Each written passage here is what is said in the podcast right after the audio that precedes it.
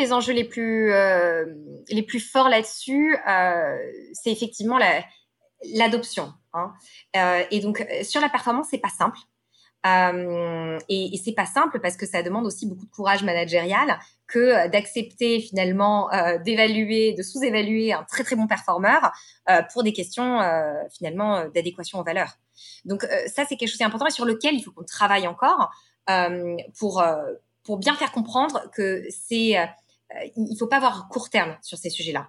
Euh, et quand on veut construire quelque chose de long terme et de solide, il faut accepter finalement parfois de faire ses compromis.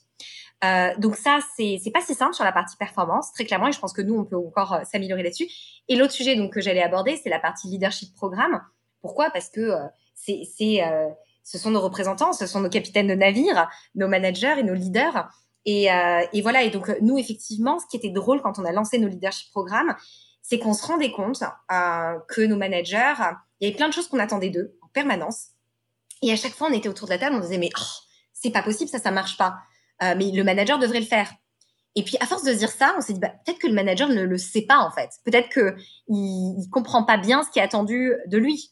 Et donc, c'est comme ça qu'on a réuni nos managers, qu'on a organisé des workshops et qu'on a défini ce que c'était nos piliers euh, du management et du, leadership chez Content Square et qu'on y a, et finalement, comme euh, dans, chacun de, de nos nouveaux process et de nos nouveaux projets, on s'est souvent basé sur nos valeurs.